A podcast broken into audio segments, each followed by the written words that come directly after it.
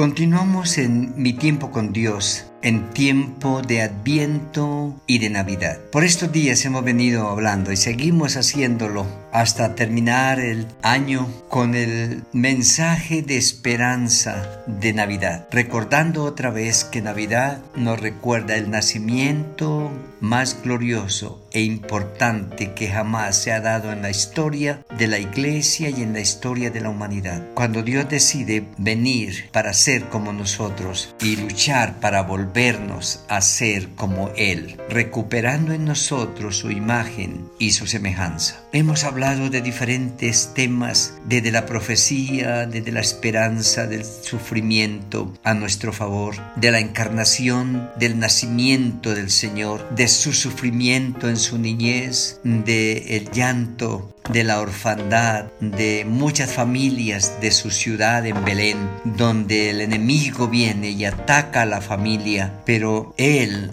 se convierte en la esperanza para el que sufre para el que llora, para aquel que ha, pasado por duelo, aquel que está enfrentando circunstancias adversas. Solo Él puede traer paz y consuelo. Son las buenas noticias que los ángeles dan, que los pastores luego comunican en el pesebre y que hasta hoy nosotros seguimos escuchando de la paz que Dios tiene para aquel que quiera aceptar esa paz y del gozo y de la esperanza de un futuro mejor para aquellos que reciban con sencillez, con alegría, con expectativa el mensaje de la Navidad. Lucas es otro evangelista que en, su evangelio inicia hablando de la historia, presentándonos al Dios del tiempo, al Dios de la historia, al Dios que aparece en los anales del quehacer humano. Y él hace su introducción en los primeros cuatro versículos, pero del versículo 5 hasta el 25 está narrando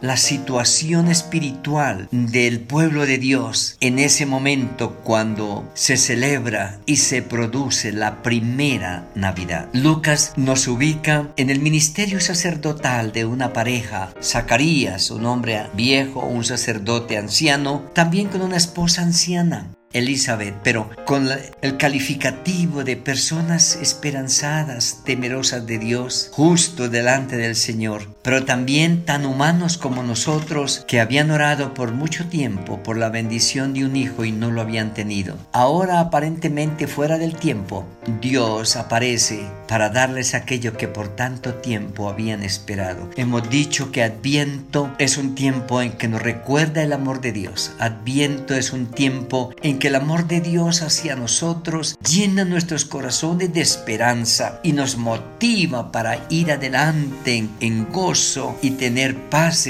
en nuestro corazón al tener el Espíritu Santo en nuestra vida. Y aquí Dios aparece en un tiempo especial, en un tiempo único, en un tiempo propicio, en un tiempo oportuno. Y Lucas nos ubica en el tiempo, en la historia, en el quehacer cotidiano del ser humano y nos ubica ahí en el Imperio Romano.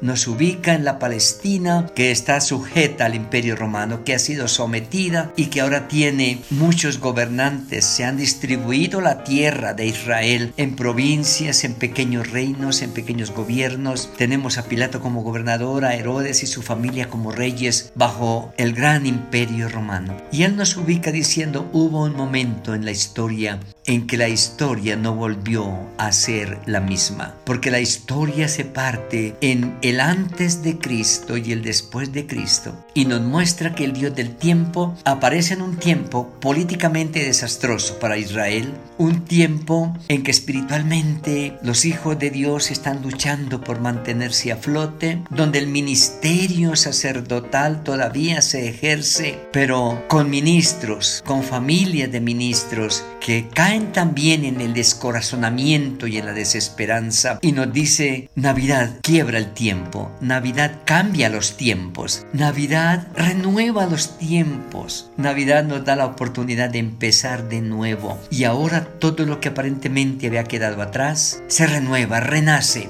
Y estos ahora se convierten en padres, están empezando de nuevo. Es como lo que ellos esperaban hacer unos 50 años atrás, que tal vez ya habían perdido la esperanza, pero ahora en el tiempo de Dios. Él aparece para enseñarnos que lo que Él hace no lo limita ni el tiempo, ni las circunstancias, ni la incapacidad humana. Y nos habla de la visita del ángel Gabriel también a Zacarías para hablarle de que ahora algo va a explotar en el ministerio, en su corazón, en el hogar y en el vecindario, porque Dios comenzará a hacer portentos y milagros a partir de ese momento histórico. Y es así como el Señor va tomando a Zacarías, va tomando a Elizabeth e inicia un proceso nuevo con ellos. Y es ahí donde comienza a mostrarnos que cuando Dios ha planeado obrar, lo va a hacer. Y lo va a hacer de tal manera que nadie va a poderlo impedir. Que el tiempo no es un obstáculo para él obrar. Que las circunstancias no lo van a limitar y nos da la hermosa historia de Zacarías, de Elizabeth, de Juan el Bautista, el precursor del Mesías. Eso allana el camino de alguna manera para renovar en el pueblo la esperanza, para renovar la fe, para renovar la seguridad de aquellos que habían perdido la esperanza, que habían perdido la fe, que se habían sumido en, en el descorazonamiento, en la desesperanza. Hoy somos nosotros. Hoy nuestro tiempo puede tener muchos visos como los de Zacarías y Elizabeth. Las políticas del mundo no son ciertas, no son seguras, no son confiables. El ministerio de la iglesia es un ministerio a veces pesado, difícil en medio de la cotidianidad de los creyentes. Los creyentes nos descorazonamos todavía. Los creyentes a veces dudamos y perdemos las esperanzas, pero en ese tiempo tan difícil viene el tiempo de Navidad en que Dios nos recuerda que en situaciones similares Dios apareció e hizo nuevas todas las cosas y cambió todo para bendición de su pueblo y para testimonio a la humanidad. ¿Cuál es su situación hoy? Puede haber desesperanza, puede haber dolor físico, puede haber crisis emocional, puede haber necesidades económicas, aún perdiendo casi la esperanza. Recordemos que en un momento como ese Dios apareció y transformó todas las cosas en cosas nuevas, de esperanza y de bendición. Hoy es una oportunidad para decirle Señor gracias por lo que está pasando y vengo a ti para contarte que mi problema es este, que mi necesidad es esta, que mi familia está pasando por esto y acérquese al Señor con la seguridad de que Él va a orar,